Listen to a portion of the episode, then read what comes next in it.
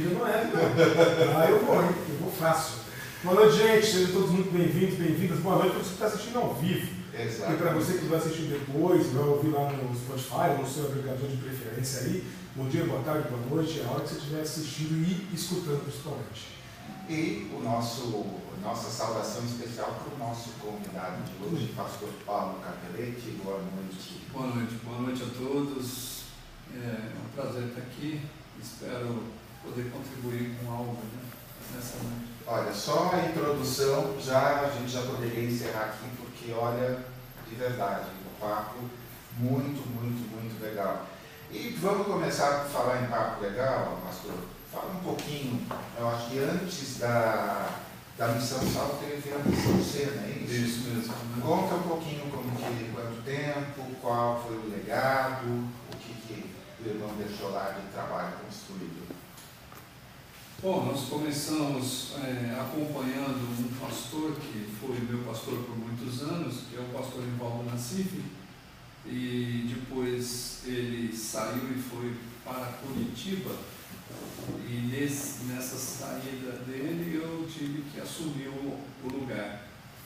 E nós estávamos. Que ano foi isso? Isso, 1900, na verdade 1994, mas em 1900, mil, não, 1991, eu cheguei na cena em 1989.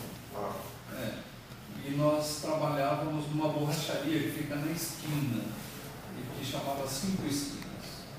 Então era uma, uma borracharia de 11 metros quadrados, onde nós tentávamos fazer evangelismo durante as sextas-feiras à noite, depois passou a ser domingo, porque o Nivaldo me convidou para plantar uma igreja né? Então nós fomos para plantar a igreja, não para assumir uma missão urbana. E depois que o Nivaldo foi embora, aí tive que assumir toda a responsabilidade dessa missão. E em nove anos, em 12 anos, nós já estávamos com a maior parte do, do patrimônio comprado, construído. Né? Então, quando eu pedi a conta da cena, era 2007, eu deixei aproximadamente 5 milhões de patrimônio. Uau. É. E aí a missão trabalhando 24 horas, né, com população em situação de rua, todo tipo de vulnerável. Nós tínhamos um contato criança em situação de rua, é, travestis, prostitutas. Então nós tínhamos um ministério na cadeia também. E começou numa borracharia. numa borracharia de 11 Estou metros frisando quadrados. isso aqui que E, e nós tínhamos que ajudar ainda o borracheiro a trocar o pneu para ser mais rápido, para a gente não perder o público que estava dentro da borracharia. Ué, eu tô- se eu participasse desse início de desse início de projeto do jeito que eu sou bom para essas coisas, eu chamo o zelador para trocar lâmpada. Diz a Bíblia que Deus não dá a cruz que a gente não pode carregar. Fica tranquilo.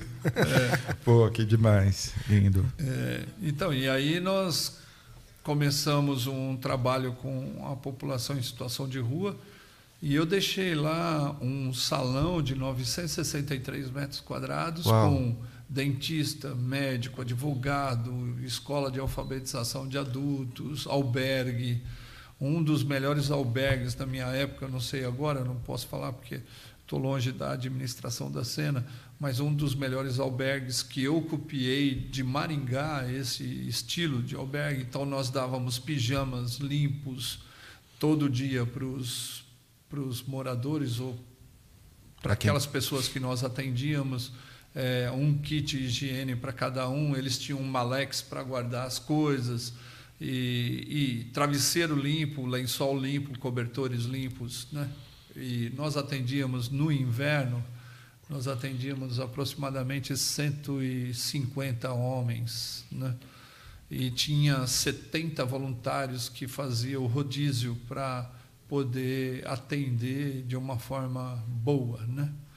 Então, e aí, como é, usuários é, de droga têm problema com o dente, então nós colocamos um consultório dentário também, e que nós tínhamos, acredito eu, quatro ou cinco dentistas que faziam o rodízio para nos ajudar, fora a escola de alfabetização e o médico né, e tudo mais. E ela funcionou 24 horas. A nossa intenção era ter um lugar no centro de São Paulo sem muro. Porque tem um filósofo chamado Ernest Bloch que ele diz que a violência é por excesso, por excesso de muros. Então, se nós queremos terminar com a violência, nós temos que derrubar os muros. Então, a minha intenção, a proposta, quando eu fiz o projeto, é, eu promovi o projeto dizendo que nós não íamos colocar muros, né? nem portão, ia ser algo aberto.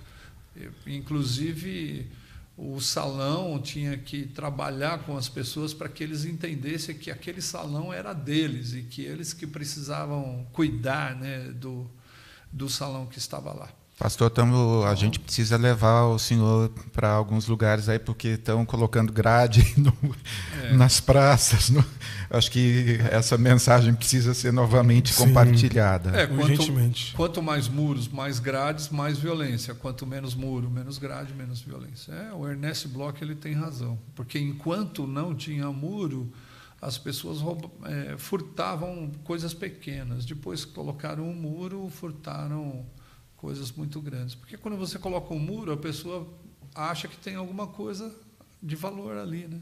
Mas o que a gente queria mostrar é que a pessoa é o valor maior, né? A pessoa, a dignidade da pessoa é muito maior do que qualquer valor que possa é, ter dentro de, um, de uma organização. Quantos anos foram de missão Sena? 18 anos. 18 anos. 18 anos. E o intervalo. Tem um pesquisador chamado Edinan, ele está fazendo uma pesquisa no Centro de São Paulo e ele descobriu que a Sena ela é a quarta organização mais rica do Centro de São Paulo. As três primeiras são católicas e a Sena está como a quarta a organização mais rica do, da cidade de São Paulo. Sem verbas públicas? Sem verbas públicas. Eu nunca é, eu nunca fiz parceria com prefeitura. Inclusive, na época que nós abrimos o albergue, a prefeitura veio querer fazer parceria com a gente. Né? E, e nós fizemos a parceria, abrimos as portas para que as peruas da prefeitura trouxessem as pessoas para o nosso albergue. Né? Então, eu acredito que a, é, Deus não chamou a prefeitura, o governo, os políticos para mudar o mundo. Deus chamou a igreja. Eu ainda acredito muito nisso. Então, quem tem que fazer parceria com, com a igreja é a prefeitura, e não a igreja fazer parceria com a prefeitura. É lógico, né? tem uma proposta financeira, tem verba que é para essas organizações, é, é certo, né? Mas eu, eu e Silvia, que é a minha esposa, a gente nunca quis fazer essa parceria, né? A gente sempre tenta levantar recursos porque a gente acredita que a igreja também precisa investir nesses projetos. E os nossos parceiros, a maioria deles são membros de igreja, né? E, e igrejas também. Então, a gente é muito grato a Deus por todas, todos os parceiros e parceiras que nós temos né, na nossa organização. Lindo demais, já é. começamos já com voz profética, já estou arrepiado aqui, lindo. Pastor, e para a Missão Sal teve um intervalo, como que foi? É, eu saí em julho de 2007 e começamos a Missão Sal em setembro de, de 2007. Mas é incrível, né? Porque nós começamos numa borracharia a missão, não que eu comecei, né? O meu pastor começou e eu dei continuidade na borracharia.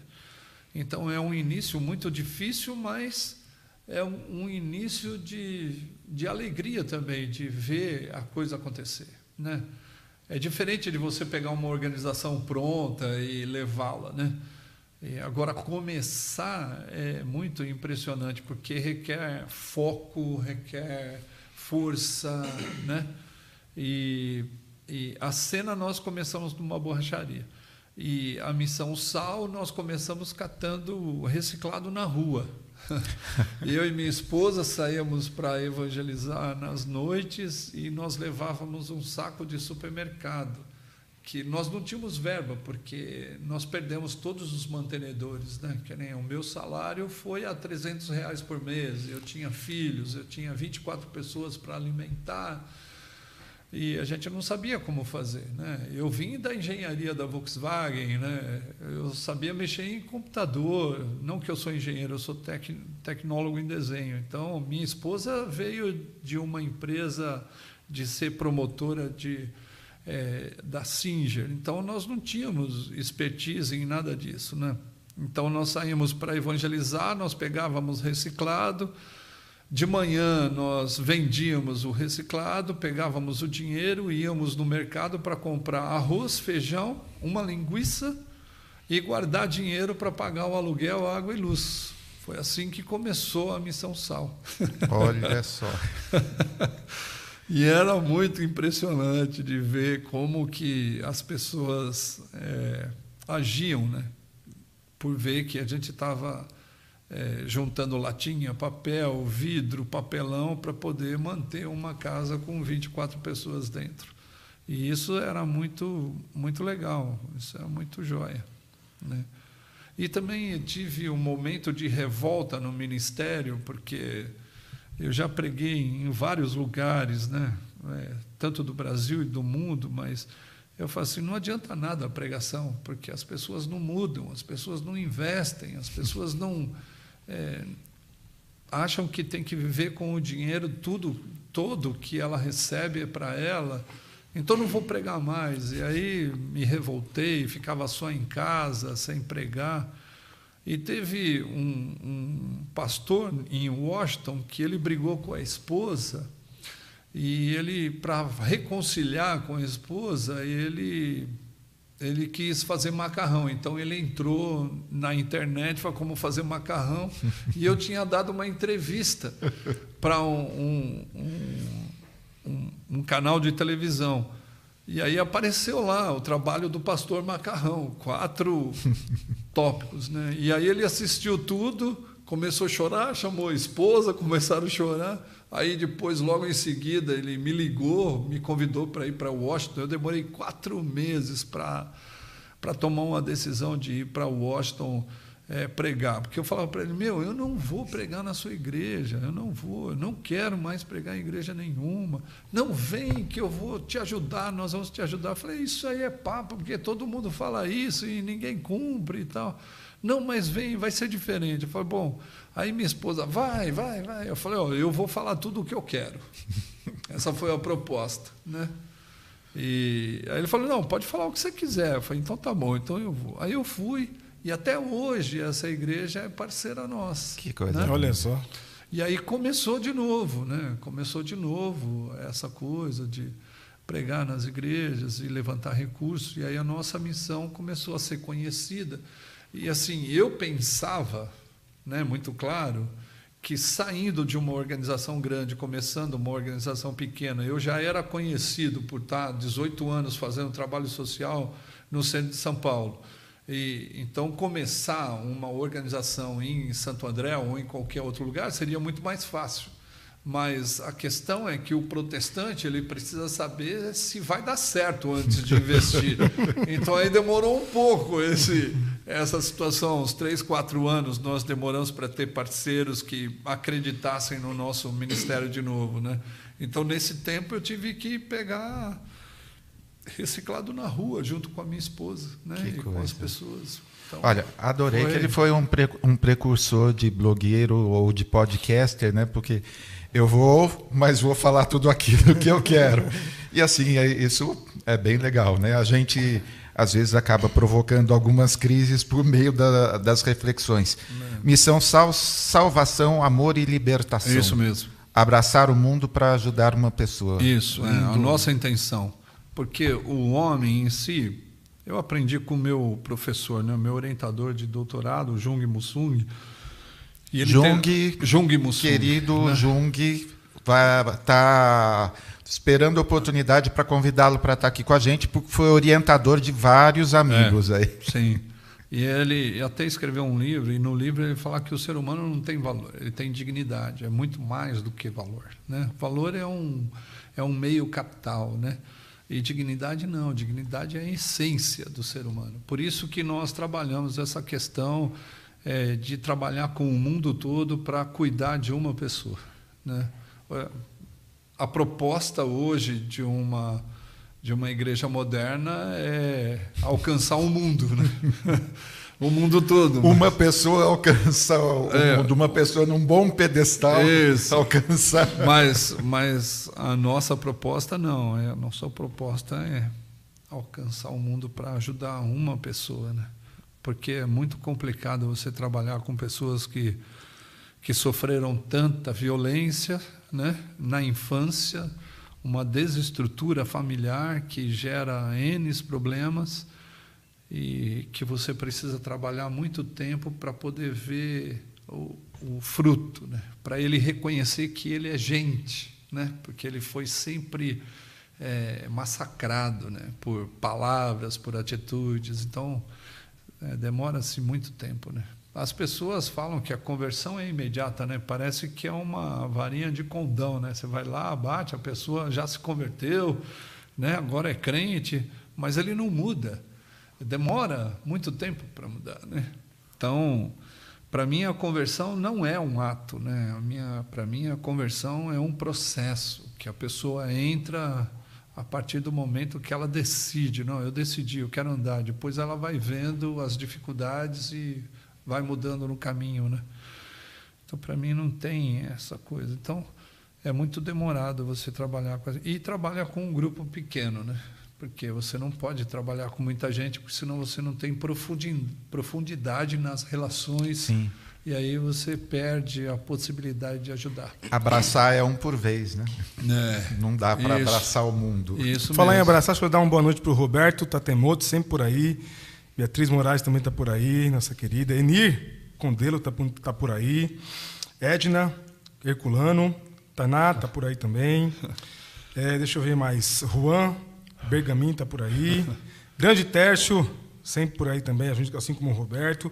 Alexandre Oliveira. E aí tem alguns, algumas, alguns apontamentos aqui. Eu vou começar pelo do Alexandre, que ele diz assim: o Paulo Desculpe, o Paulo é generoso, além de todo o trabalho na missão, encontra tempo para ser amigo, conselheiro e pastor. Olha, Cada encontro com ele e a Silvia é um tempo de renovo e aprendizado para mim e a minha esposa. Esse é o depoimento do Alexandre aí. Lindo, pastor, hein? lindo, lindo mesmo. E o Terço comenta algo aqui. Pastor, como é possível acabar com a invisibilidade das pessoas marginalizadas? É, possível para as igrejas ir além do famoso sopão? Abraços. É, lógico. Não, na verdade, a igreja precisa ser igreja, né? E isso vai além do sopão, né? Ser igreja vai além de você dar a sopa, né? Eu tenho uma experiência que eu acho que vai é, de encontro a isso que esse rapaz perguntou, o Tércio. Eu cuidei de um, de um senhor que morava na rua, chamado Antônio. Eu acho que ele até faleceu. E ele, eu levei ele para minha casa. E depois de certo tempo, ele saiu da minha casa e voltou para a rua, porque essa, essas idas e vindas é, acontecem várias vezes. E aí ele estava na Praça da República junto com um grupo, bebendo, conversando. Aí chegou uma, um grupo de várias igrejas, deram comida e tudo. E aí fizeram o apelo para aceitar Jesus. Esse Antônio aceitou Jesus, né? E, e aí o pessoal orou, toda a felicidade, né? Que a pessoa mudou de vida, aceitou Jesus e tal. E aí esse grupo estava indo embora. Aí eu falei, peraí, não, tem alguma coisa errada aí. Aí o cara fala, o que, que tem de errado? Você aceitou Jesus e tal. Então, é por isso mesmo. Eu não sou seu irmão. Então, se eu sou seu irmão, você precisa me levar para casa agora. Falei, não, mas eu não posso fazer isso. Falei, não, mas o pastor que eu morei, ele sempre dizia isso. Porque não adianta você aceitar Jesus na rua e deixá-lo na rua. Você tem que arrumar um lugar para ele ficar. E, e esse pastor me leva para casa. Esse rapaz, ele quis me conhecer. Eu falei, não, eu quero ir ver. Aí o Antônio pegou ele, levou ele na minha casa, tá aí o macarrão, que é meu apelido, né? Que é apelido que eu recebi de pessoas que moram na rua, porque meu sobrenome é Capelete.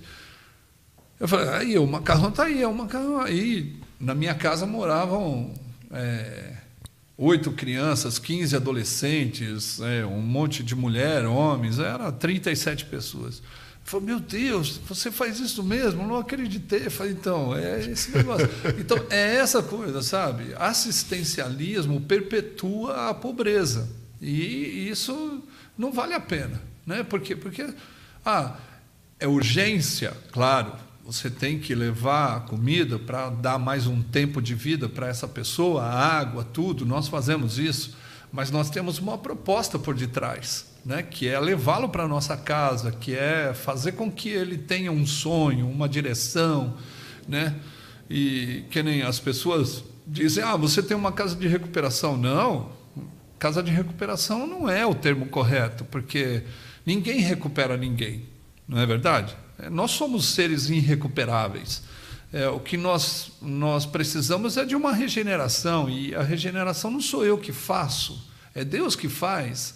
Né? Então, o que a gente tem que fazer? Morar junto para mostrar que vale a pena viver com Jesus.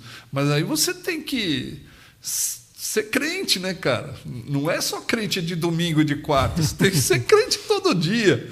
Né? E essa é a dificuldade, porque você tem que se anular por causa porque você precisa ajudar essa pessoa a entender que ela é um ser humano amado por Deus, que precisa ter é, vida, dignidade e, e, e, e ter um, um, um, lugar na sociedade que é tão difícil. Né? Então, uma pessoa que sai da marginalidade, ela sempre sai com um ensino fundamental incompleto. Né? E a proposta da nossa missão é levar esse menino, essa menina até a faculdade. Né? Hoje nós temos vários fazendo faculdade, curso técnico, que nós estamos investindo para falar: você não é mais um ex-drogado, você agora é um arquiteto, você agora é um advogado, você agora é um técnico de segurança, você agora é um psicólogo, você não é mais um ex-drogado. Né? Porque quando a pessoa sai de um lugar que ela não terminou um processo, ela fala, ah, eu sou um ex-drogado, mas, mas e aí, né? Se a gente acredita, né, como eu sempre digo, né, se nós acreditamos na mudança do ser humano e na conversão que foi feito, por que não levar para casa? Por que não abrir a nossa casa? Né? Por que, que na minha casa tem muita gente e na casa dos outros não tem nada? Porque tem gente que tem uma casa enorme, né? E só mora ele e a esposa. Por que não fazer né, correr o risco de, de perder algumas coisas, mas dar a vida por alguém. Né? Ou Eu seja, a igreja... aquela não é exatamente uma, um xiste, mas quando dizem assim, ah, está defendendo, leva para sua casa. Pensei nisso agora. Olha, tá aqui. É. É, agora é aqui, né? A sinistra agora não é mais a destra, então é aqui a sinistra. É. leva para casa. Tá aqui, ó, um exemplo de quantas, sei lá, quantas centenas de pessoas é. É, foram beneficiadas por esse conselho. É. Pastor, em 2019, é, o atual presidente sancionou uma nova lei de drogas que autoriza internação sem consentimento de usuários. Hoje foi divulgado que a Prefeitura de São Paulo internou de maneira involuntária mais de 20 dependentes químicos da Cracolândia.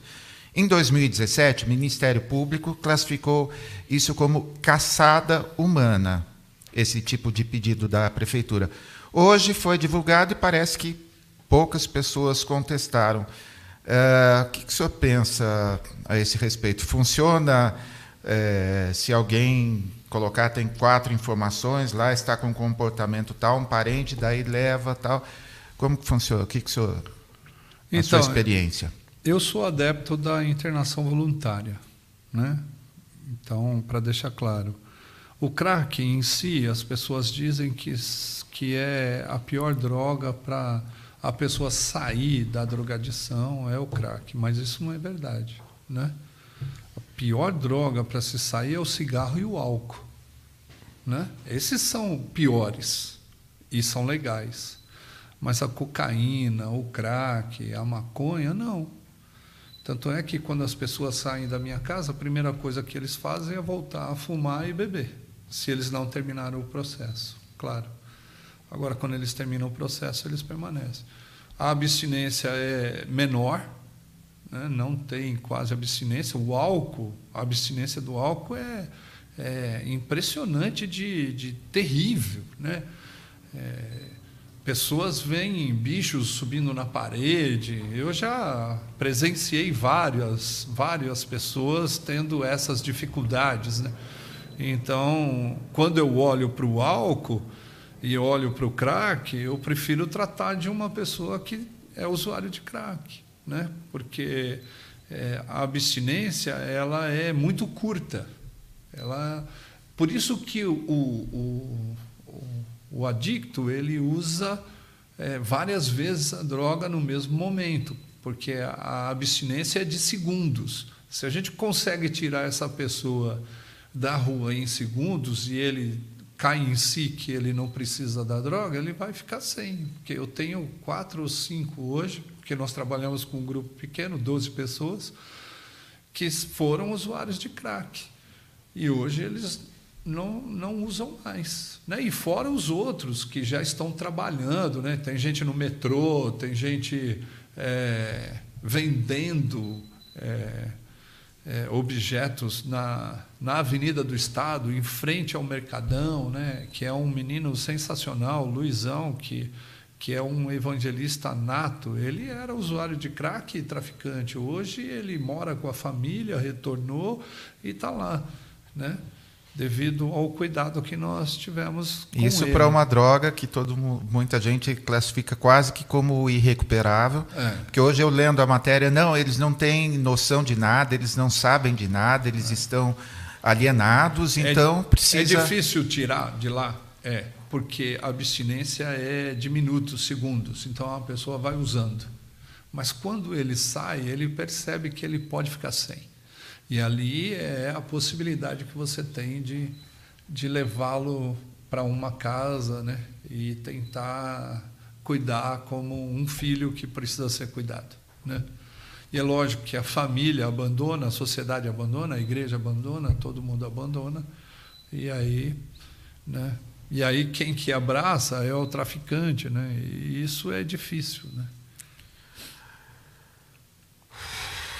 O senhor visitou vários países e conheceu é, uma diversidade de programas antidrogas. É. Como que outras nações tratam esse problema?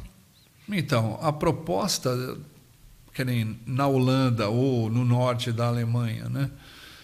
A proposta na Holanda é a liberação da droga, mas é, levar o adicto a usar num local específico.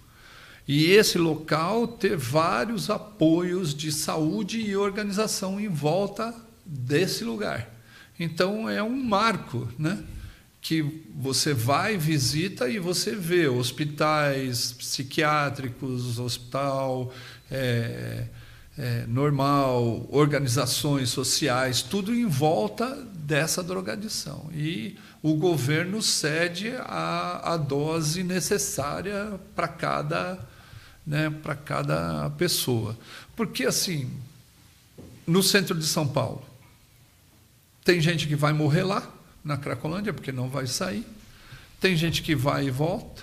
Tem gente que vai viver o resto da vida em comunidades terapêuticas, porque se ele sair, ele, ele tem a dificuldade. E tem gente que vai se superar.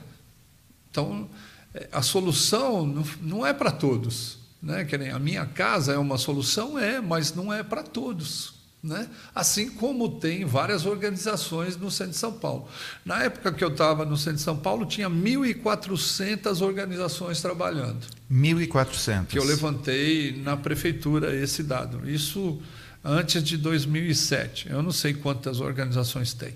Mas fora as organizações cadastradas, existiam organizações que não eram cadastradas também. E na época, em São Paulo, tinha 14 mil pessoas morando na rua. Então, se você fizer uma conta de matemática, você vai ver que sobra 10 pessoas para cada organização. Né? Então, você percebe que existe um problema também de unidade nas organizações. Né? É importante que tenha várias organizações onde tem drogadição em massa? Sim, é legal. Assim como tem bar, tem que ter um monte de organização para ajudar. Eu acho legal. Mas que as organizações se conversem, que tenham uma rede. O Daniel, que eu acho que você deveria de até convidar, que ele é líder do, da rede do centro, que ele tenta trazer as organizações para a conversa, mas é muito difícil, porque cada um tem aquela ideia de ser o Messias, né? a ideia messiânica, que eu vou resolver o problema do centro de São Paulo. E não vai, não vai resolver. Pastor, me ocorreu resolver. agora, quando o senhor falou da, que o Estado fornece e tal, nós tivemos, eu não sei se ainda está valendo, aquele programa de distribuição, acho que de seringas descartáveis. E eu me Preventivo, lembro, né? Isso, e eu me lembro que isso foi. É, assim, a própria igreja. É, então, quase que amaldiçoou todo mundo como se o Estado estivesse incentivando o consumo. Porém, quantos anos é, o senhor está convivendo com a, com a Cracolândia, por exemplo? Esse modelo repressivo é, não deu certo, até onde eu sei, em nenhuma, em nenhuma fase. É, que nem nos países, eles são obrigados a usarem num local específico. Né? Certo. Né? Em São Paulo não tem esse lugar, a não ser a Cracolândia, que agora, devido à política, que desde 1992 que eu estou no centro de São Paulo, eu vejo essas atuações higienistas de tentar mostrar que a prefeitura, o governo está fazendo alguma coisa, e acabou a eleição, acabou também essa, essa situação pelo menos até agora. A história mostra que isso foi fato. Você pode perceber, pode pegar os jornais passados, você vai perceber na época da eleição sempre tem intervenções é, muito desumana, né? É, para destruir o ser humano e não para tentar construir o ser humano. Eu acho que gente, nós temos que ir atrás dos traficantes, isso é certo. Eu acho que a segurança pública tem que fazer isso, né? Mas os usuários, eles precisam de ajuda, eles não precisam de mais opressão, né? Porque eles já são oprimidos para tentar encontrar dinheiro para comprar a droga para manter a, a, o seu vício. Depois ele é massacrado pelo traficante que ainda vai oprimi-lo a vender e fazer as coisas. E aí vem a polícia, vem a prefeitura e oprime. Então, desde 1992, que foi a primeira vez que eu vi o crack no centro de São Paulo, é, eu vejo isso acontecer. Então, já fazem quantos anos? Né? Esse raciocínio vale também para a quantidade de pequena de drogas, agora é com você aí, doutor, doutor é. William. É, boa parte dos presídios está ocupada por é, usuários ou consumidores de uma foram é, presos com uma pequena quantidade de drogas e a hora que o cara que era usuário ele vai para fazer uma pós-graduação durante alguns meses ou anos na, na cadeia, perpetuando quase um sistema é, de punição, não de recuperação, enfim. Está é, tá correto Violência, esse raciocínio? Né? Violência. Bom, na verdade, existe uma injustiça muito grande, né? Porque, assim, o, o sistema prisional dá direito para o preso. Isso é fato. Ele vai ter o que comer, ele vai ter o que vestir, ele vai ter onde morar. É precário, é desumano, mas eles têm. Agora, e o pobre, o miserável? Que direito ele tem? Ele não tem direito de vida. Isso é. Adriano Celar, num livro chamado Ética, é, da justiça, ele vai mostrar essa situação. Então, é, o sistema penitenciário ainda dá direito para o preso. Agora, o pobre, o miserável, não tem direito de viver. O preso tem, mas o pobre não. Então, isso é injustiça. Né? É, agora, falar que o Auxílio Brasil vai ajudar essas pessoas com 400 reais é, dá, né? é, o cúmulo do absurdo com o gás a 130 reais por mês. Né? Daqui a pouco eu chego no, eu chego no Auxílio Brasil aqui. Fui pesquisar. Sabe o que é legal, pastor? A gente começou. Nosso primeiro entrevistado foi o padre Júlio Lancelotti. Então a gente. É, a gente já. Depois conversamos também com o pessoal Sheik, do Sheik SP Invisível, com o Sheik Rodrigo, enfim.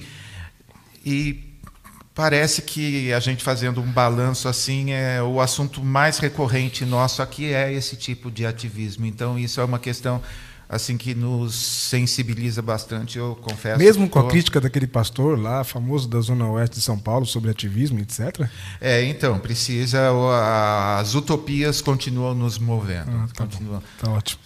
Eu Vamos acredito lá. que isso é evangelho, né? Sim.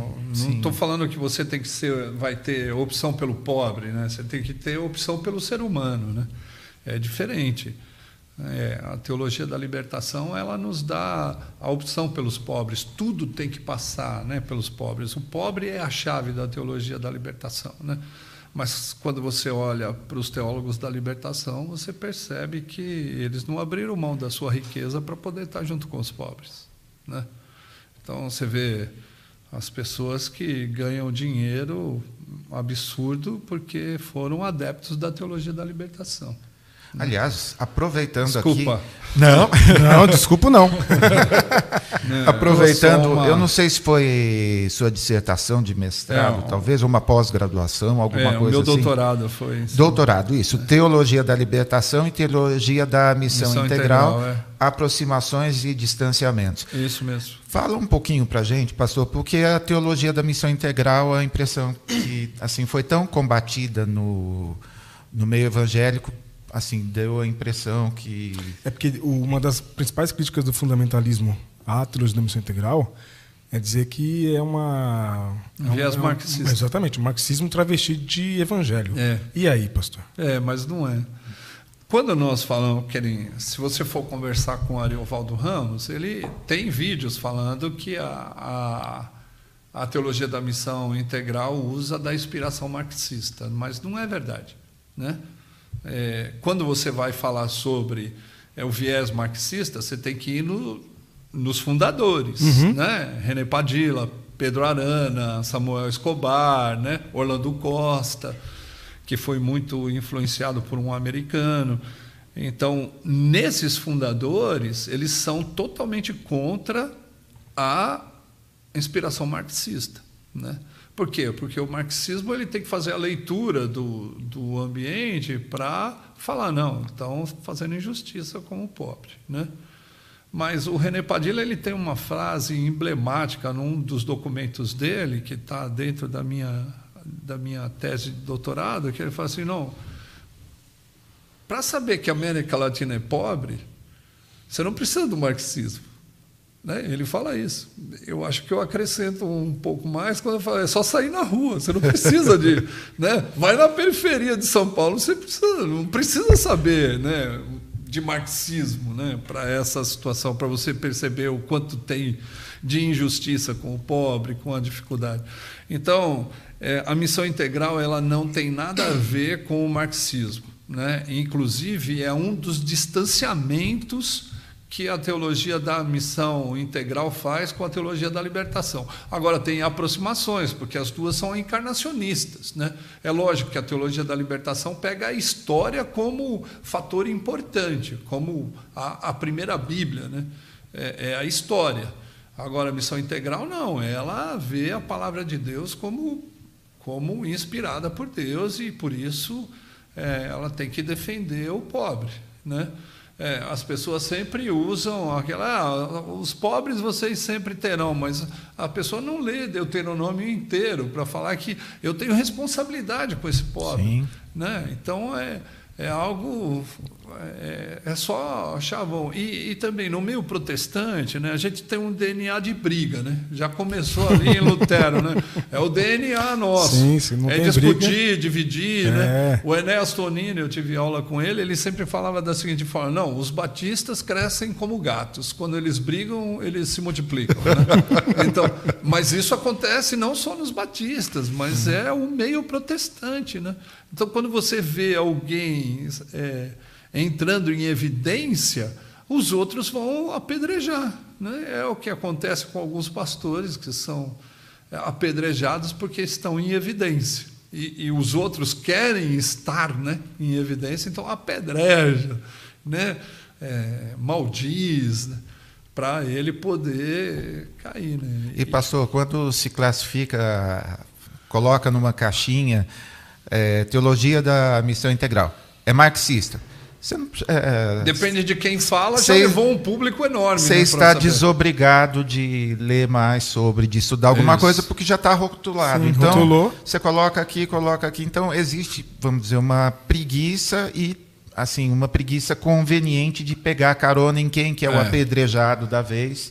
Pra... E achei muito legal. Li um texto do senhor sobre falando sua amizade com o Ariovaldo, porque o Ari já esteve É, Já aqui com a gente. que são grandes amigos. Eu perguntei para ele Então- aqui antes né, quais os. Para quem não sabe, eu estava aqui numa conversa informal, já falamos, qualquer dia vamos ligar a câmera aqui, vamos soltar o papo aqui sem medo de ser feliz. Mas eu perguntava para ele quais são os amigos que ele tem entre os pastores, e um dos primeiros nomes ele disse, o pastor Evaldo, não é, pastor? Porque, assim, é, em função de posicionamentos políticos, meu Deus, assim, é, acho que tem uma sequência de apedrejamentos e de cancelamentos, e boa parte deles, assim, por não ter analisado e só, É. enfim, escrever um Antes texto super que nem- sensível. Tem pastores fundamentalistas que acreditam piamente que a teologia da missão integral ela é marxista, mas ele nunca leu nada sobre René Padilha. É exatamente nunca isso. deu nunca leu nada do Samuel Escobar. O Samuel Escobar ele é muito é, ele é mais esquerdista do que o René Padilha, né? Nas, nas escritas deles, né? E, e o, o Pedro Arana não, ele é fundamentalista, mas ele ele crê na missão. O que, que é missão integral? Qual igreja não faz, né? Então é, eu estava conversando com um, um líder de missão transcultural e ele estava brigando comigo porque eu era marxista. Eu falei, eu não sou marxista, cara. Eu nem sei quem é Marx direito, cara. né? E o meu orientador nem me deixou ler Marx, que eu acho que eu nem ia entender. né? Então, é, mas eu falei, eu, eu, eu fui chamado para trabalhar com pobre, eu não sei trabalhar com rico. Quem foi chamado para trabalhar com rico é o Ed René. O Ed René sabe trabalhar com rico. Eu não sei, mano. Eu não sei.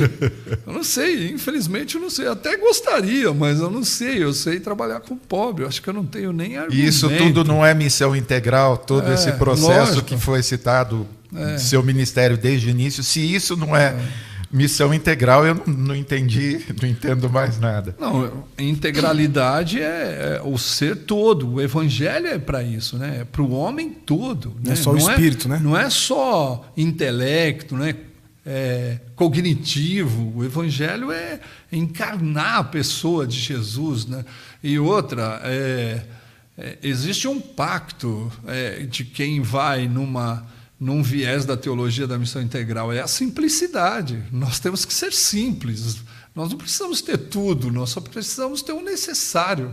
Que nem eu tenho uma casa, tudo se resume no meu quarto. Eu só tenho o quarto privado, o resto é tudo comunitário, entendeu?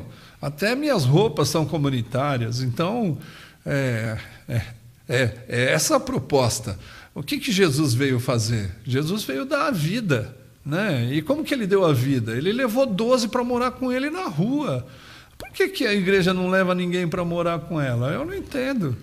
É um- em pleno inverno, né? então, é uma proposta é, que ninguém fala, "Ah, eu quero me parecer com Jesus, mas eu não vou levar ninguém para morar comigo. Né? Então, é, é difícil. Então, como que eu pareço com Jesus? Jesus levou 12.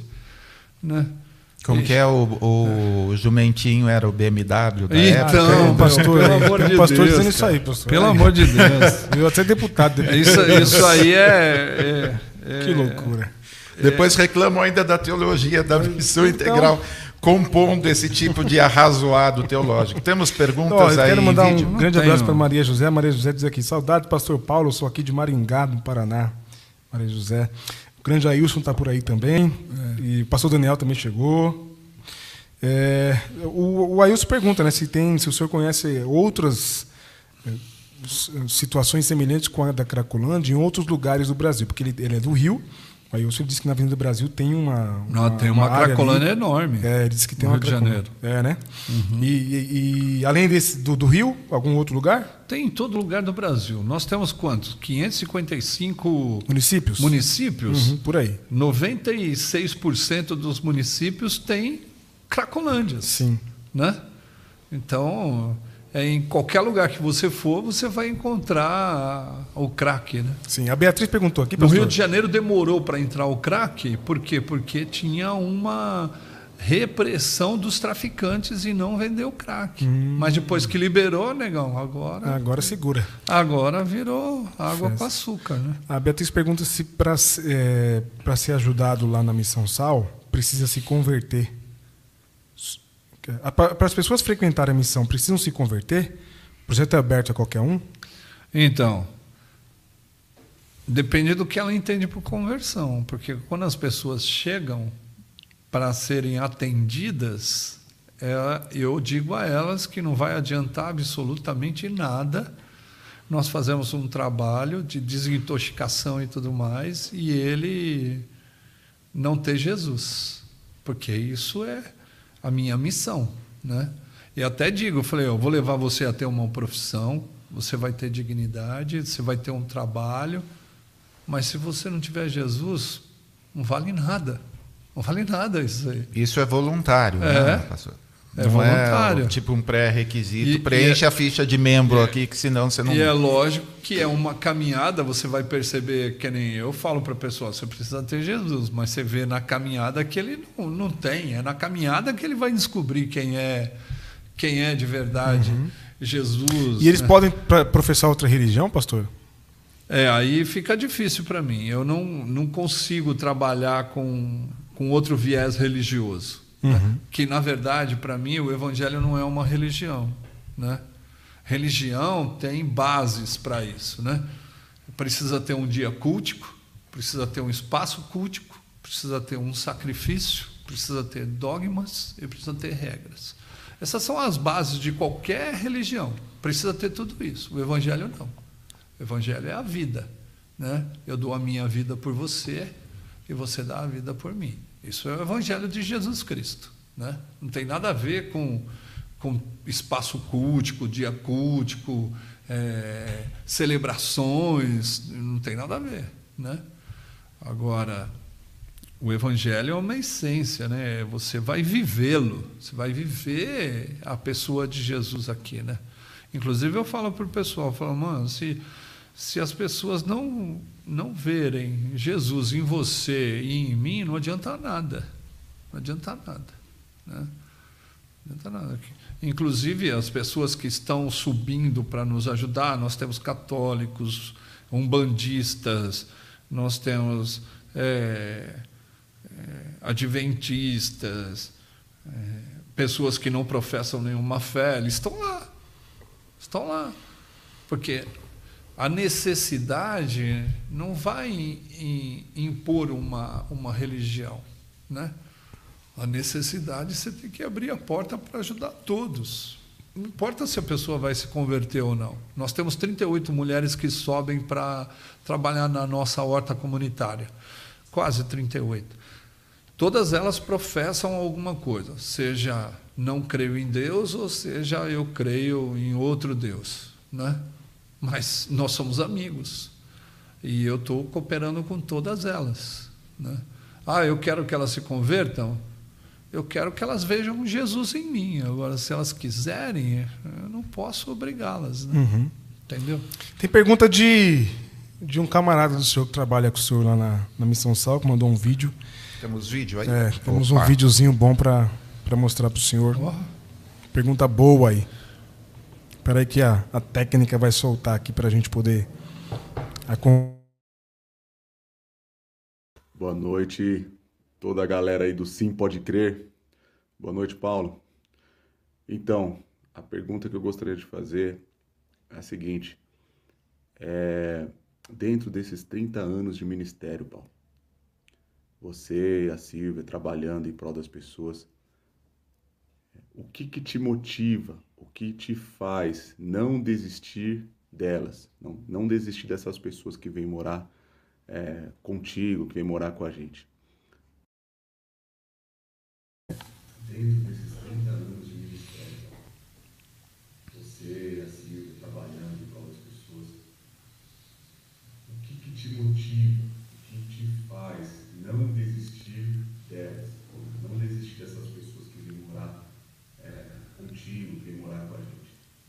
Porque elas desistem, né? elas vêm com um propósito de cumprir o tempo ali determinado, a maioria não fica no tempo e acabam abandonando e às vezes é, sai de uma forma totalmente ingrata, sai desmudando, né? Aquele, é, aquilo que a gente já conhece.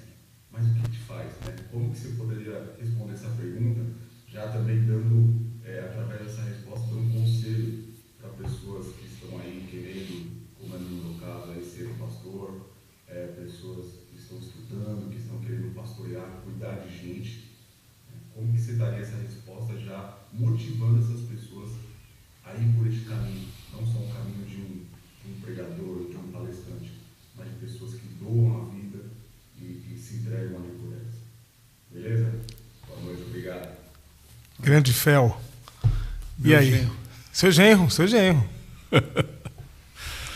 então, eu tenho alguns versos que são bases para o meu ministério. Primeira coisa é que o ministério não é lugar de ser relevante.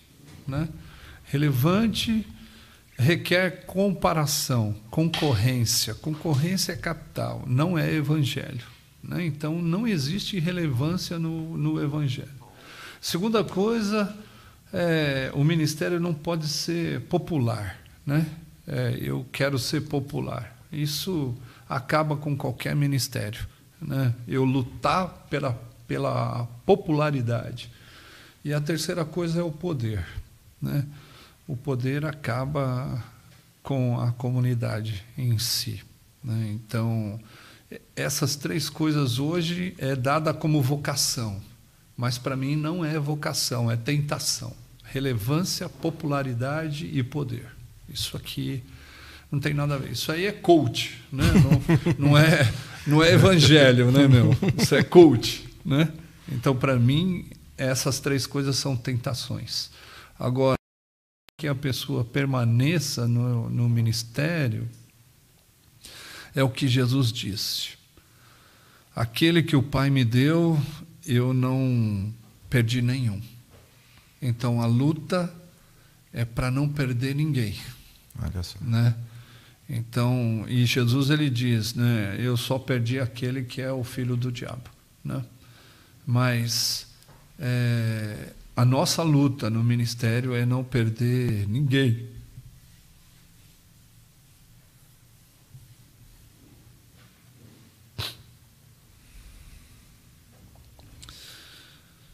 Porque nós lutamos para dar a vida por eles, né? E assim, quem quem não quer perder ninguém não pode ter razão. Ele precisa entrar numa conversa num diálogo para poder manter a pessoa no objetivo que ela tem e não que eu tenho. Né? Meu objetivo é cuidar dela. A segunda coisa é o texto que Jesus diz, né? Ninguém tira a minha vida. Eu dou, eu dou porque eu quero a dar. Esse é o texto que, que move o ministério, qualquer ministério. Né? Ninguém vai tirar a minha energia. Ninguém vai fazer com que eu me canse do outro, porque eu decidi dar, dar a minha vida. Eu dou porque eu quero a dar.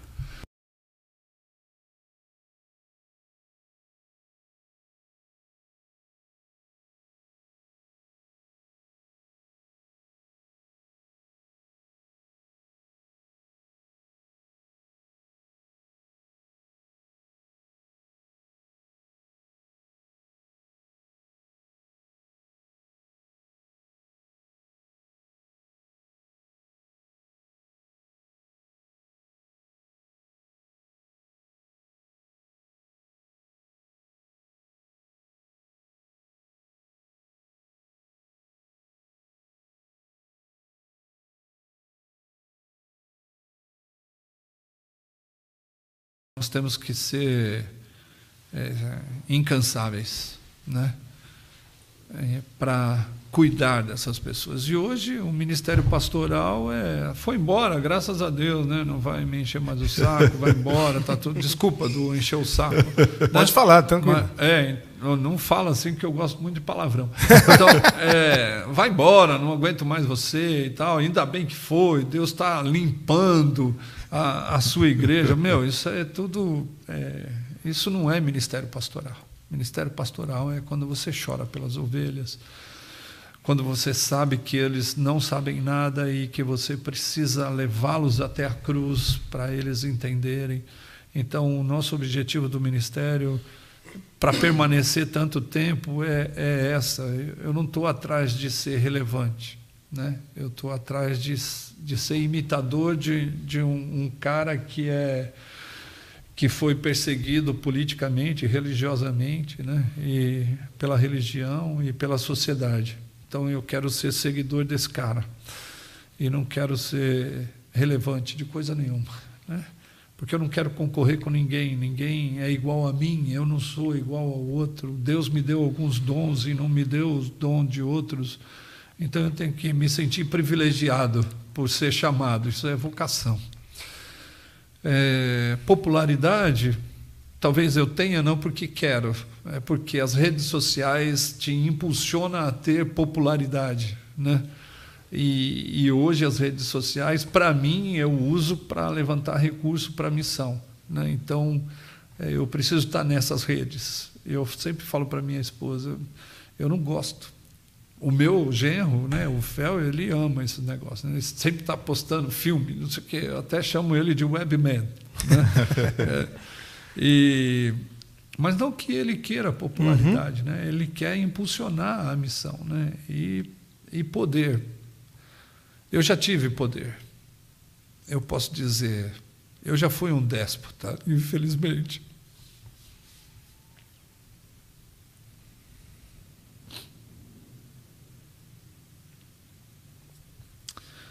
destruí pessoas.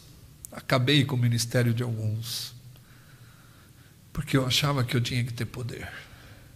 Assim, eu tenho um defeito, porque eu não fui discipulado por ninguém.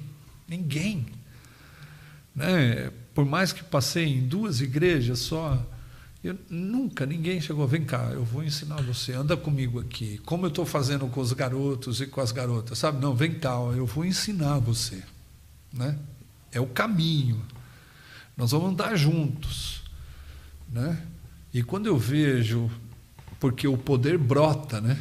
É no meio da comunidade, as pessoas querem, né? Eu falo assim, o, mais importante aqui é a pessoa, não é o poder, né?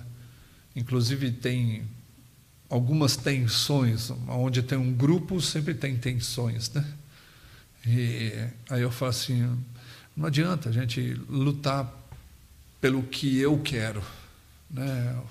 Eu quero ter a amizade de vocês, eu não quero ter poder. Autoridade é diferente de poder. Poder você ameaça, autoridade você ganha. Né?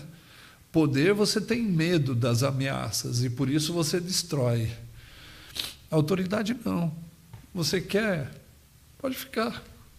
A autoridade está em mim, mas se você quer levar, pode levar. Teve até uma, uma pessoa na missão que eu tive impressões e conversei com a minha esposa, orei muito, e aí chamei ela para tomar um café e falei para ela assim: Eu tenho a impressão que você me adula, mas você mete a faca em mim por detrás. E assim, se você quer o meu lugar, porque você está fazendo isso, destruindo minha autoridade, é só pedir. Assim como eu deixei 5 milhões de patrimônio, eu posso deixar essa também na sua mão, vou embora, começo de novo. Eu não tenho problema. Né? E aí ela chorou, reconheceu né, que é uma coisa assim, impressionante, e hoje ela é uma das líderes da missão né? porque andamos juntos. Eu falei: eu quero ensinar você. Você tem qualidades de liderança, mas assim está errado. Você tem que saber se colocar como líder. Né? Então, o poder é destruidor. Né? E eu destruí muita gente, eu me arrependo profundamente.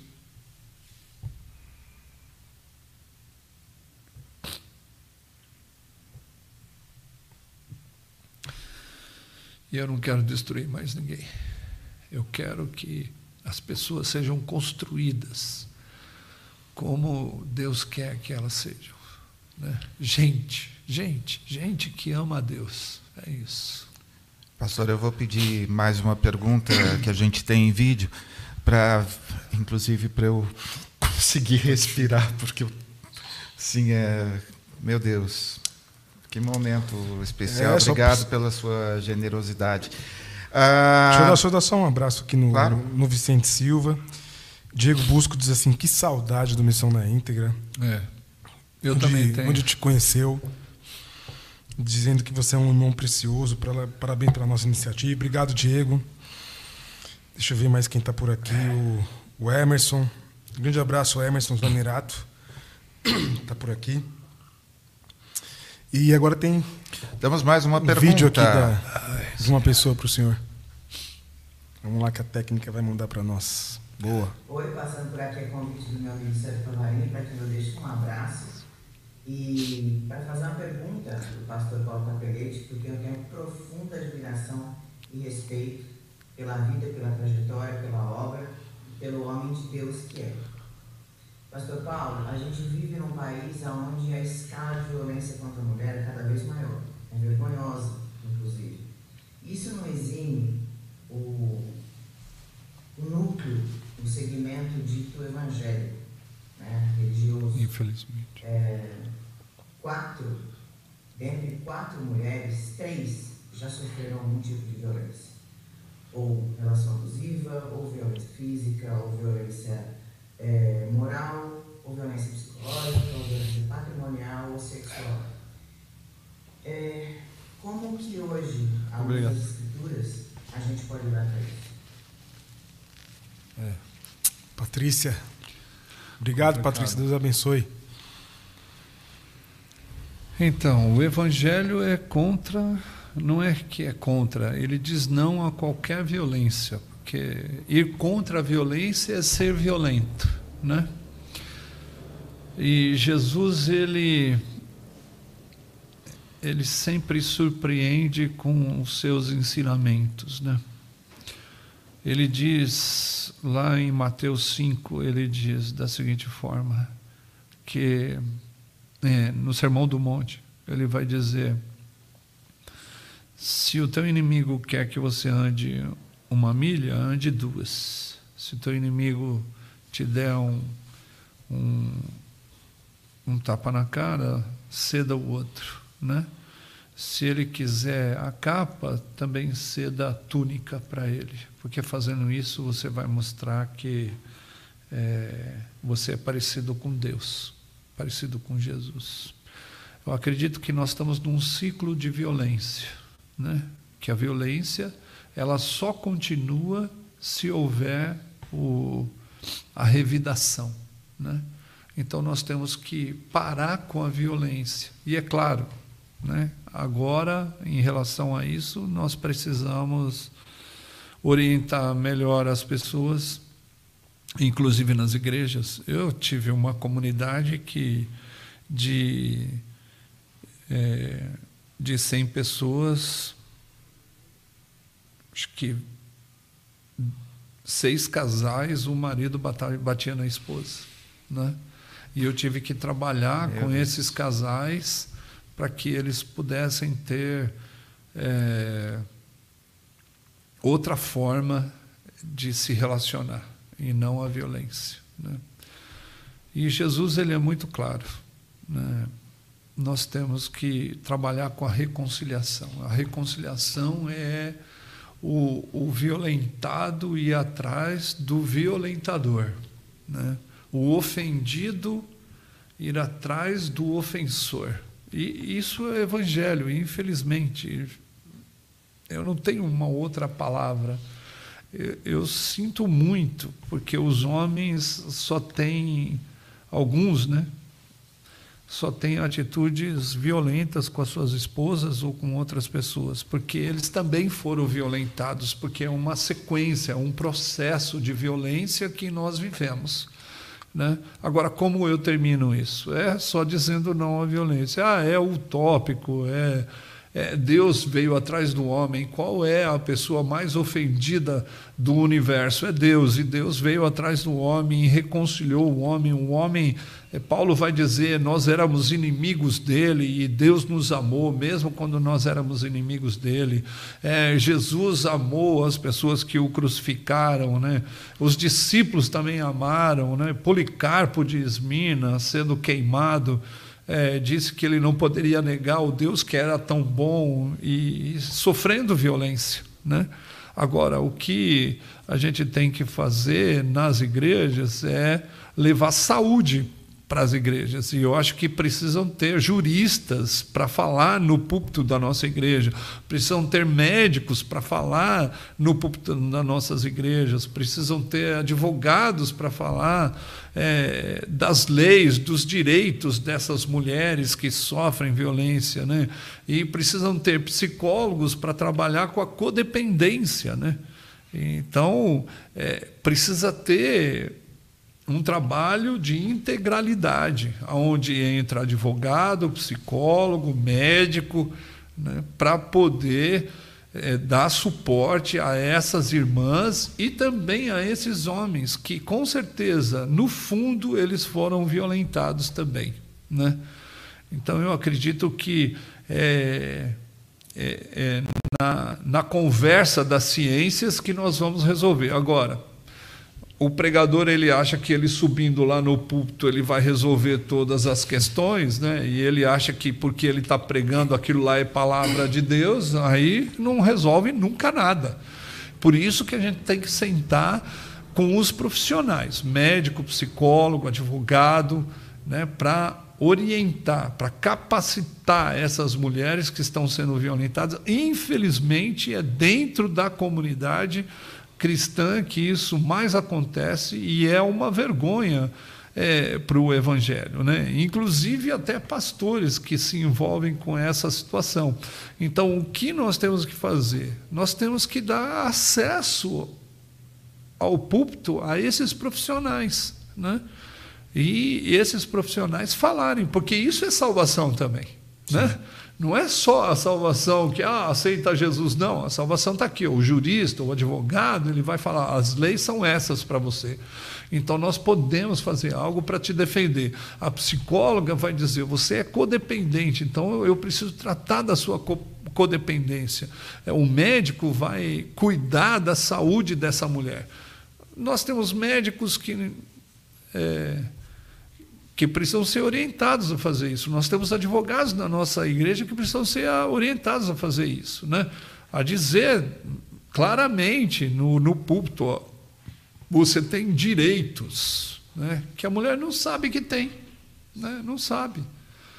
Aproveito para indicar uh, o excelente livro da Marília César, é. uh, O Grito de Eva. O Grito de Eva. O Grito de Eva com uma reportagem super importante super triste sobre é. casos de é, violência dentro de lares cristãos. Então fica aí a, a, também a, a voz jornalística da minha amiga Marília, um beijo. Eu tenho, eu, eu vou nos eu ia, né? Agora eu estou mais em casa porque eu estou estruturando, mas eu quero voltar. Eu, eu toda semana eu estava nos prostíbulos de Santo André, de São Paulo, visitando as mulheres. E aí teve um, um dia que eu que eu fui num prostíbulo e tinha uma menina lá. E aí eu falei que eu era crente, porque eu sempre me identifico como, como seguidor de Jesus e tal no prostíbulo. E é, assim, para mim, muito gostoso estar com elas, batendo papo, conversando sobre tudo. Aí eu falei, ah, eu já fui crente, eu fui até cantora. Eu falei, então canta aí. Mano, ela cantou, cara, uma música que ela fez. Aí eu falei para ela assim, ué, por que, que você parou? Aí ela disse para mim assim, o pastor da minha igreja me violentou sexualmente. Uhum. E a partir daí ela se tornou se entregou à prostituição. Eu falei para ela assim: Você não tem intenção de gravar nada? Eu falei: Eu tenho, eu quero gravar um CD. Eu falei: Então, joia, vou te ajudar. Aí chegou no mesmo, na mesma semana, chegou um rapaz que ele tinha um estúdio. Eu falei: Vamos ali na casa amarela ali que eu quero que você ouça. E aí entrei, né, conversando com a cafetina e tal. E ele entrou e ficou atrás da geladeira, com medo. né? E aí eu chamei a menina, a menina veio com toalha. Falei, meu, eu tenho um cara aí que tem um estúdio, você não quer cantar para ele e tal. E aí não deu para dar continuidade, porque ela estava fazendo curso de enfermagem, depois ela mudou e parou de ser prostituta. Mas eu ia gravar um CD e vender nas igrejas. O CD da, da mulher, né? E aí eu fiquei pensando, caramba, qual é a pregação que eu faria né, em relação a isso? Né? É um CD da prostituta que canta música gospel. né? E eu falei, ah, eu ia falar sobre a mulher samaritana, né? Sim. Que não, não é no templo, né? Sim. É em qualquer lugar. Amém. Né? Isso aí. O senhor contando as aventuras aí no, nos prostíbulos, eu só consigo ver Jesus assim, Visitando. é, visitando à vontade no meio dessas pessoas e não e nem um pouco à vontade no poder ou rapapés para os é, religiosos da época. Deixa eu perguntar uma, uma pergunta Claro. interessante do Juan. O Juan pergunta se o senhor acredita que a justiça social foi demonizada. Na sua visão, qual a diferença entre justiça social e caridade? A igreja entendeu isso ou ainda não? O que aconteceu com a igreja, pastor? Então, eu acho que a justiça, a bandeira da justiça social foi tirada da mão da igreja. Eu acho. Por ideologias. É o que eu acho. Em relação à caridade, depende do termo, né? Porque as pessoas dizem caridade entregar roupa na rua, né? Caridade dar sopa para as pessoas. Isso é assistencialismo, não tem nada a ver com o evangelho. Agora tem a caridade que a Bíblia Católica eh, traduz, né? Que é o amor eh, sacrificial, né? Ele a Igreja Católica ela traduz o amor sacrificial como caridade. E é isso, é dar a vida, é aquilo que eu disse. Né? Então, depende do que o, o Juan está querendo dizer em relação à caridade, mas eu creio muito que a justiça social estava na mão da igreja e a igreja deixou se esvair. Agora está na hora de retomar né, a justiça social. Né? E, e fazer direito, né? fazer direito. Né? Ah, precisa de assistencialismo? Lógico. Jesus falou: ó, se tem gente querendo, tem fome, você tem que dar de comer. É, é claro, você não vai dar uma, uma vara para ele pescar, você vai dar o que comer. Mas é o início, né? Você dá o que comer, porém você traz ele para ter autonomia, para ser, para ser pessoa, né? É, no Evangelho. Né? Então é, é diferente. Né? Pastor, eu estou muito impressionado. Antes de começar, a gente, conversa, a gente falou um pouquinho fora do ar sobre isso e ah, confirma uma pesquisa que eu fiz. Olha só, o orçamento do Bolsa Família era de 35 bilhões. O Auxílio Brasil nesse ano vai destinar 89 bilhões, 35, 89. Segundo dois pesquisadores numa reportagem do G1, o custo para acabar com a pobreza é menor do que o destinado ao Auxílio Brasil. Um estudioso estimou em 43 bilhões e o outro em 80 bilhões. Ou seja, o diagnóstico que o senhor fez em relação à Cracolândia, que é, são 1.400 organizações é, que trabalham sem nenhuma falta de sintonia, isso aqui me parece que acontece também em nível é, federal, público, porque o dinheiro seria suficiente para erradicar a pobreza. Hoje são 50,7 das classes D e E, acho que é isso, é, em 2022, 50,7 da população está na classe D e E. E esse dinheiro ainda sobraria um bom dinheiro. Ou seja, a questão me parece que é mais política do que é, onde, que a, onde que a gente equaciona isso? Porque É, o problema está no poder, né? Está no poder. O problema está no poder, porque, assim, é, as pesquisas dizem 50 pontos alguma coisa, né? mas, na verdade, nós somos 110 milhões de pobres no Brasil. Metade da população brasileira passa necessidade. Né? Então, é uma das coisas que nós precisamos ter claro. 57 é, milhões de pessoas são analfabetas. Ah, o resto desses 110 milhões, eles são é, é, funcionais. Analfabetos né? funcionais. Analfabetos funcionais. Então, só aí já tem uma certa dificuldade. Como que ele vai encontrar emprego? Né? A gente fala, não, tem a mesma possibilidade, o mercado dá possibilidade para todo mundo. N não é verdade. Né? Porque se eu tenho um, uma certa riqueza, eu ponho meu filho numa escola claro. não pública, mas particular. E, e, se eu não tenho dinheiro, eu vou colocá-lo numa escola pública que tem um fator de, de é, passar a, a, pessoa sem ela mesma saber. Então, qual é a possibilidade de igualdade desses dois? Quem que vai entrar na escola, na faculdade, na universidade pública? Quem que vai é, entrar numa faculdade é, é, financiada. É, é, o pobre. Né? Então, é, é, muito desigual o Brasil. A desigualdade toma conta cada vez mais. Né? Que nem na época do Lula. O Lula. eu tenho uma pesquisa que mostra, né? o Lula fala, não, agora mais de eu teria que ver para não errar, mas o IBGE fala sobre uma porcentagem de pobres. É, o, a, a, Fundação Getúlio Vargas fala de outra, o governo fala de outra. Ah, na verdade, a gente tem uma linha da pobreza, mas o que deveria de fazer é ter uma taxa da linha da riqueza. E isso não tem.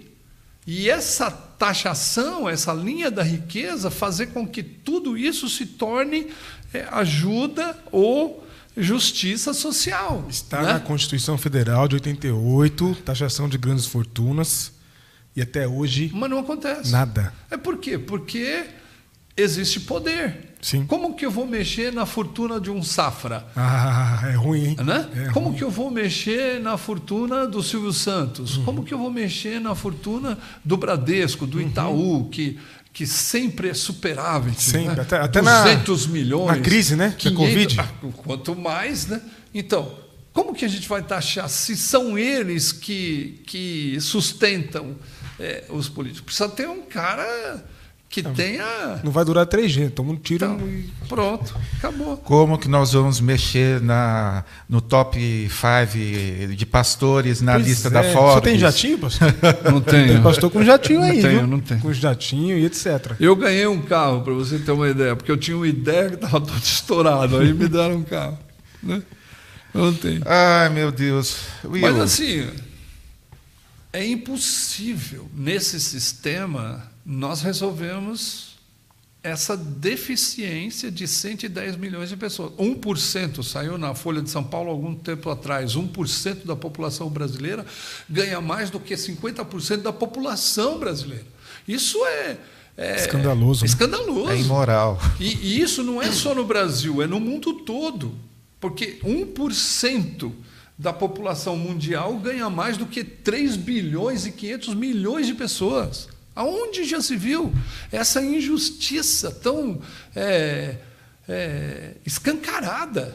E ninguém fala nada, e ninguém faz nada. Né? É, bolsões de pobreza em tudo quanto é lugar. Você vai para os Estados Unidos, na Califórnia, que é, é, é, o estado mais rico, que poderia ser considerado um dos países mais ricos do mundo, você vê bolsões de po pobreza lá. Né? Eu fui na, na igreja metodista da, da Califórnia lá ver o, o, é, o albergue deles, uma fila enorme de pessoas. Né? 50 mil pessoas moram nas ruas dos, de Nova York. É muito maior do que a população é, é, de rua de São Paulo, que hoje chega a 30 é, mil pessoas. Né? É, Nova York está com 50 milhões. É, é, José Comblan ele fala da seguinte forma: é, o pecado estrutural ninguém mostra, só mostra a beleza. É isso que o nova, o nova Iorquino mostra, é isso que os Estados Unidos mostram, só a beleza do país. Mas a miséria ninguém quer mostrar. Não vende, né? Não vende, não vende. né? E aí, como ele quer dominar, né? Poder, Sim. né? Então vamos mostrar só o que é bom. É, é isso. E aí o brasileiro fica onde, né? Com isso, quer sempre ir uhum. para os Estados Unidos, é isso, né? Aí eu vou tirar férias lá. Antes de, antes de, tirar férias e gastar dinheiro aqui em Natal, é, é, sei lá, no sul do país ou então é, em Foz do Iguaçu. Não, vai lá para Miami. Não, não é nem lá. só férias. Abre uma igreja lá na Flórida, né? Isso. Dízimo, aí, em, isso, dízimo em dólar, é, isso, oferta em dólar é e, bem e legal. vai né? andar com um Lincoln. Com um Lincoln, sim. É, isso é. Abraço, fala, Andrezinho. Estamos esperando você fala, aqui, ó. E fala que Deus está com ele, né? Sim. É lamentável. Seus agradecimentos, Cara, meu eu, amigo. Pastor, eu, eu sou, sou, sou, um admirador de longa data do senhor e quanto mais eu ouço, mais eu admiro. Sei que você não gosta disso, mas preciso falar. Até para que você não tenha dúvida disso, tem um monte de elogios ao senhor aqui no, no chat. Gente falando óbvio, a gente sabe, meus irmãos, não sabemos que é, que é óbvio sobre ele. Muito obrigado por aceitar o nosso convite. Nada, Deus continue te abençoando, dando força, você, sua esposa, dando renovo para vocês, para vocês continuarem na luta, porque a gente sabe que o caminho é estreito e é estreito é. mesmo. Uhum. Não é esse caminho lá que muitos dizem por aí, não, que, que passa um Lincoln, por exemplo. Não, é bem estreito, não passa Lincoln é, nesse caminho, não. não. Então, é quero agradecer a todo mundo que está por aí assistindo, mandando mensagem. Que, que legal essa interação, que coisa maravilhosa, graças a Deus. Não esqueça que depois esse vai virar áudio, vai pular para Spotify, para as redes de, de áudio de podcast também. E agradecer o pessoal da Usina Colab, sim, que, sim. que dá essa força para a gente aqui na, no estúdio. Agradecer a técnica aí, o pessoal. Caiu aqui a transmissão rapidinho, mas a gente conseguiu corrigir rapidamente. Acontece problema técnico. A internet é isso, faz parte. Faz parte para a gente não morrer de tédio. E é isso. Eu só, só posso agradecer a Deus pelo dia que eu vivi aqui, Pava. Gravação à tarde. Agora, essa live ao vivo. Só, só tem palavras de gratidão, não é? Ah, então, é, amanhã de manhã, pelo jeito, a gente de novo vai falar assim: é, nós vivemos o, o, que aconteceu ontem. Então, acho que é, o agradecimento é para vocês que estão conosco, porque é, durante um bom tempo, é, como jornalista, trabalhando sempre cobrindo o segmento evangélico, dá para a gente fazer um monte de críticas, mas dá também para sair das críticas e propor soluções. Sim. E é isso que a gente tem feito, trazendo pessoas que estão fazendo diferença, que trilham por caminhos uh, diferentes. E, então, uh, vocês nos inspiram com todas as palavras de vocês. E claro que vocês sabem que isso é feito com carinho. Agora, pastor, nossa, vai ser difícil. Obrigado pelos minutos de insônia que o senhor é, vai deixar para mim hoje, porque é, obrigado pela sua generosidade de é, abrir o coração. Haviam falado, nossa, ele tem um coração gigante. Não, é, é muito maior do que isso e só alguém que reconhece a, a bondade, o carinho de Deus para ser tão aberto e ser tão Uhum. Gentil como o senhor for, muitíssimo obrigado. Obrigado. obrigado. É isso. É isso. Gente, semana que vem, segunda-feira, no mesmo horário. Não, quinta tem, tem agora é ah, coisa desculpe, nova, né? Diz nossa, aí, a gente tá. É, um é pouco, é, dois é melhor. É muita emoção, é. cara, a gente se perde. Quinta-feira, às 20 horas, Jackson Augusto, o Afrocrente. Afro gravou hoje à tarde conosco. E na segunda-feira, às 20 horas, é isso aí. Ingrid, Ingrid Limeira Ingrid Limeira. Direto dos terreiros dos atabaques para a gente conversar aqui. Exatamente, mais um papo aqui ao vivo com vocês. Grande beijo, Deus abençoe Valeu, gente. vocês. Obrigado. Obrigado. É para lá, olha lá a câmera lá. Agora é lá. Agora lá. Valeu, gente. Aê. Boa noite, se cuide, fica com Deus. É isso. Ai, pastor.